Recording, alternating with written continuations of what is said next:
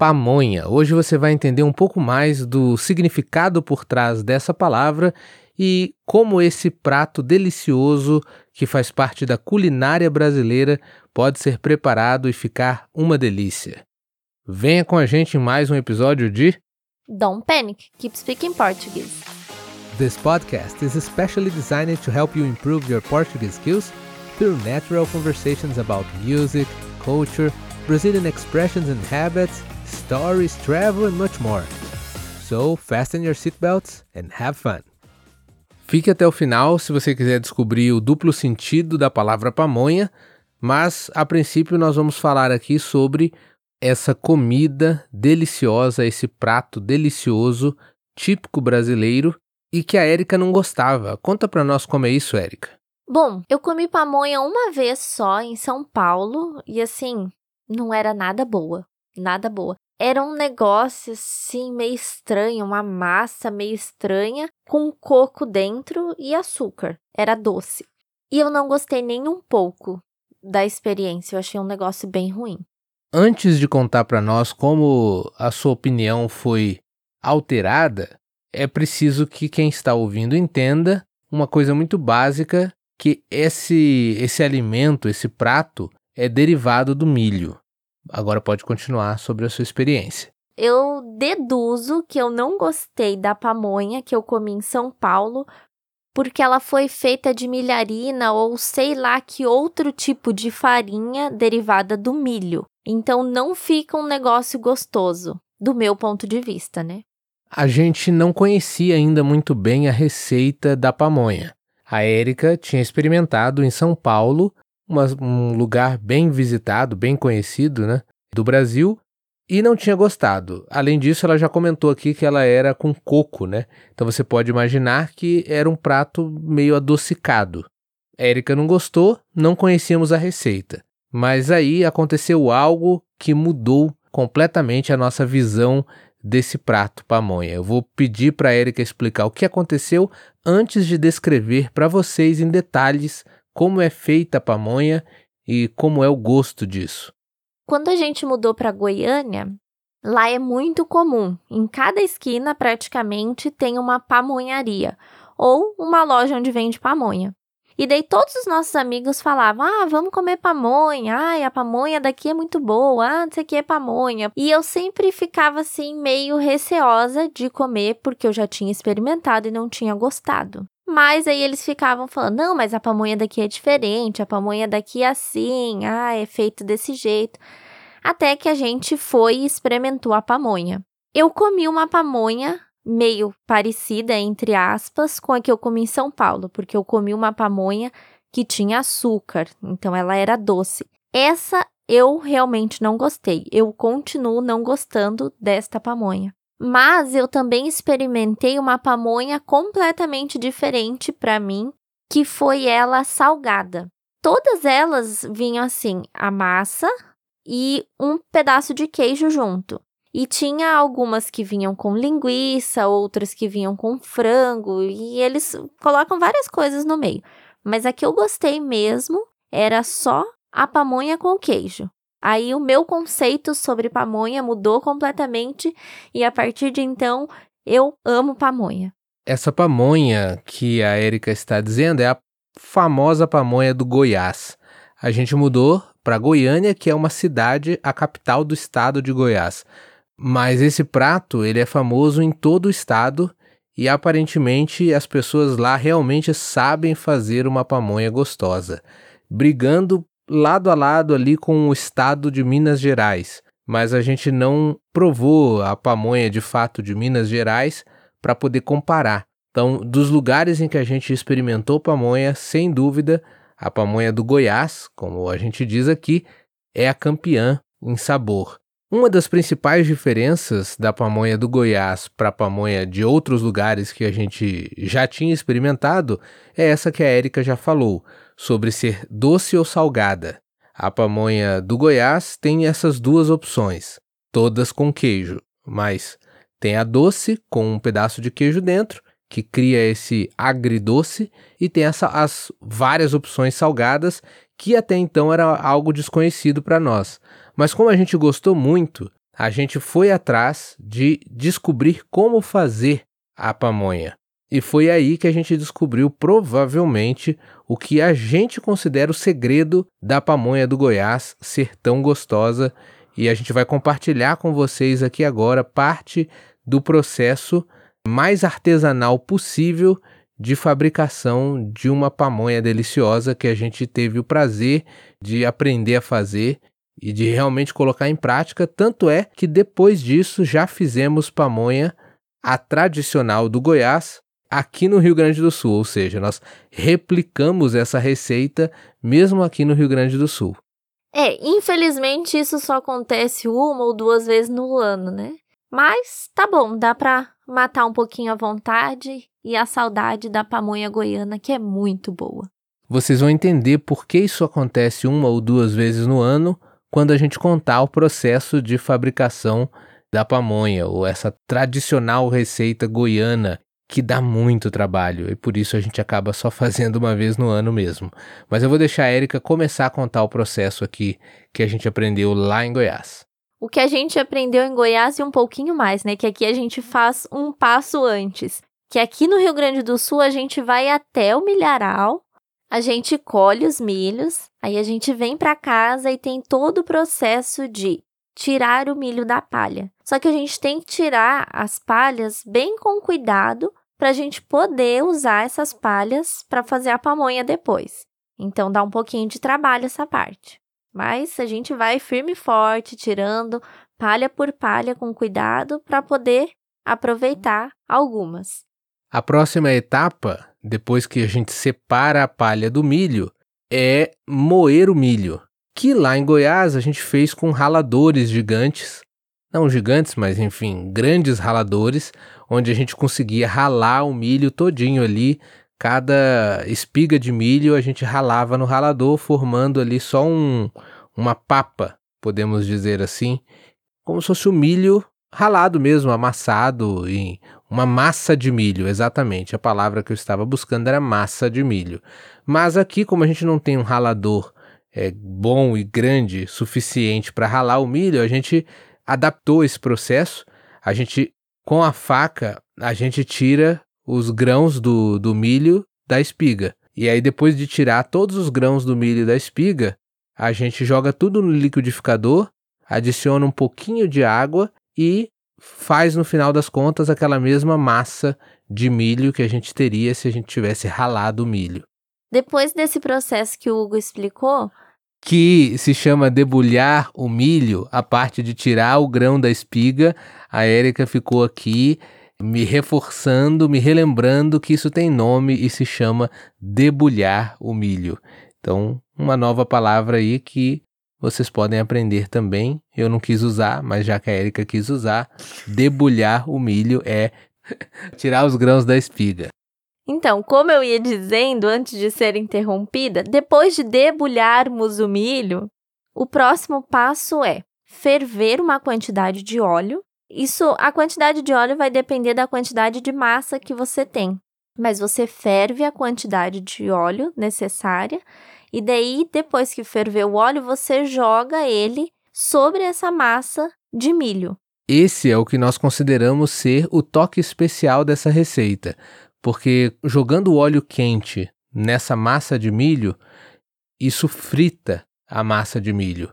É como se você fosse fritar uma batata frita. Só que ao invés de você jogar a batata no óleo quente, você joga o óleo quente na batata. Nesse caso, não é a batata, é a massa de milho. Depois disso vem, eu acho que o processo mais chatinho, que precisa de bastante paciência, que é colocar essa massa dentro da palha arrumadinha, né? Normalmente esse processo eu faço sozinha, porque o Hugo não tem muita paciência e nem muito jeito para fazer isso. Porque a gente tem que dobrar a palha certinha, fazendo uma conchinha na palha ou um copinho, e daí jogar a massa dentro desse copinho e fechar com outra palha por cima. Daí a gente passa um elástico, aqueles elásticos de escritório. Tem gente que amarra com barbante, mas eu acho mais fácil amarrar com um elástico. Só um detalhe: antes de a gente usar o elástico, por ser borracha, é bom a gente ferver ele antes na água para não sair esse gosto de elástico na pamonha depois. Isso é uma curiosidade interessante que a gente descobriu depois de cometer um erro e de fato a primeira vez que a gente fez sozinho, sem alguém mais experiente ensinando e do nosso lado fazendo passo a passo, a gente esqueceu dessa etapa de ferver o elástico ou a gente ferveu, mas por pouco tempo e como tudo é orgânico ali, depois que a Érica terminar de explicar o processo, vocês vão ver, mas até agora nós estamos usando a massa de milho e a palha também do milho, então é tudo orgânico. Então, é, esse gosto do, do elástico, que é a única coisa que não é natural aí nesse processo, acaba realmente se infiltrando depois na pamonha e não fica legal. É, fica um negócio bem estranho, uma pamonha com gosto de elástico. Então, depois de ter feito esse processo, a gente coloca todos esses copinhos dentro de uma panela e ferve. Se é numa panela de pressão, o processo é mais rápido, leva uns 30, 40 minutos, aí tá pronta a pamonha. Mas se não, pode ser numa panela normal, não tem problema. Mas você vai saber mais ou menos a hora certa de desligar o fogo pelo cheiro. Começa a subir o cheiro bem saboroso, assim, que dá água na boca, dá vontade de comer. Aí você já sabe que tá na hora de desligar o fogo. Então é aquele caldo, depois de ferver, ele vira uma massa bem cremosa, assim, mais firminha, que daí é a pamonha pronta. Tem um outro detalhe nesse processo que afeta o resultado final, que é o tipo de milho que você pega, ou o grau de madureza do milho. A idade do milho. Pode ser também o quão maduro o milho está quando você pega para fazer esse processo. Eu não lembro exatamente qual é a ordem, mas eu acho, a Erika vai me corrigir se eu estiver errado, que o milho mais velho, ele é mais duro, então ele tem menos caldo dentro dos grãos, é mais seco e, portanto, gera uma massa, uma pamonha mais firme.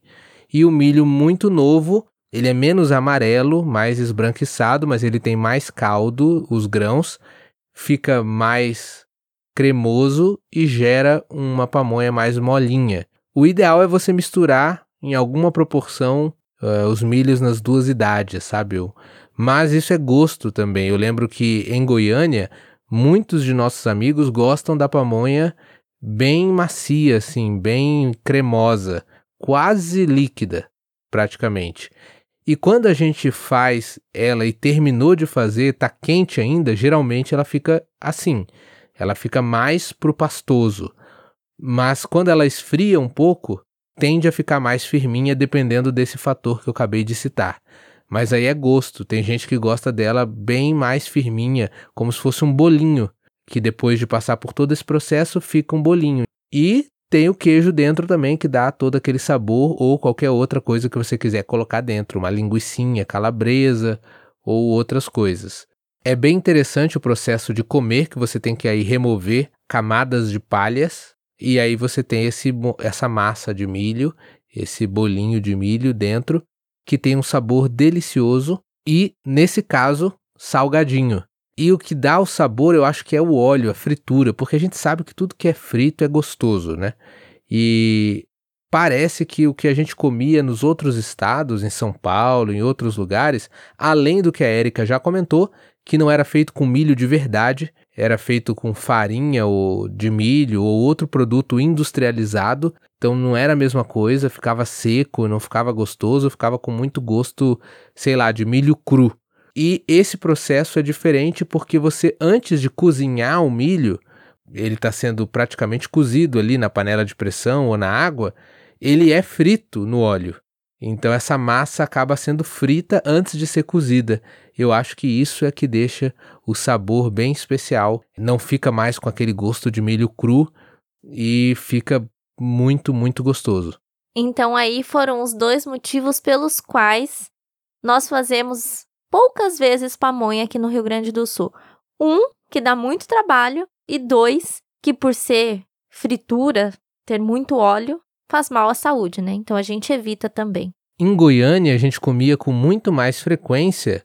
Por quê? Primeiro, porque a gente não sabia que era toda essa quantidade de óleo. É, não ia ser esse o primeiro motivo que eu ia dar, mas esse não acredito que era um motivo porque não me importaria tanto só de saber disso, não. Mas um dos motivos era porque era barato. Segundo, era fácil de encontrar em qualquer lugar, principalmente porque, como a Erika comentou, tinham muitas pamonharias, ou seja, pequenos restaurantes que só serviam pamonha e feitas na hora, fresquinhas. Então era só ir lá, pagava menos de um dólar às vezes, questão de um dólar ou menos de dois dólares quando era assim muito chique a pamonha e você já tinha ela prontinha ali na sua na sua mesa só para saborear. E mesmo caso você quisesse fazer como foi o caso que a gente fez quando a gente aprendeu, você podia comprar é, nas feiras de rua os elementos separados. Por exemplo, você conseguia comprar já a palha de milho separada para você fazer a pamonha.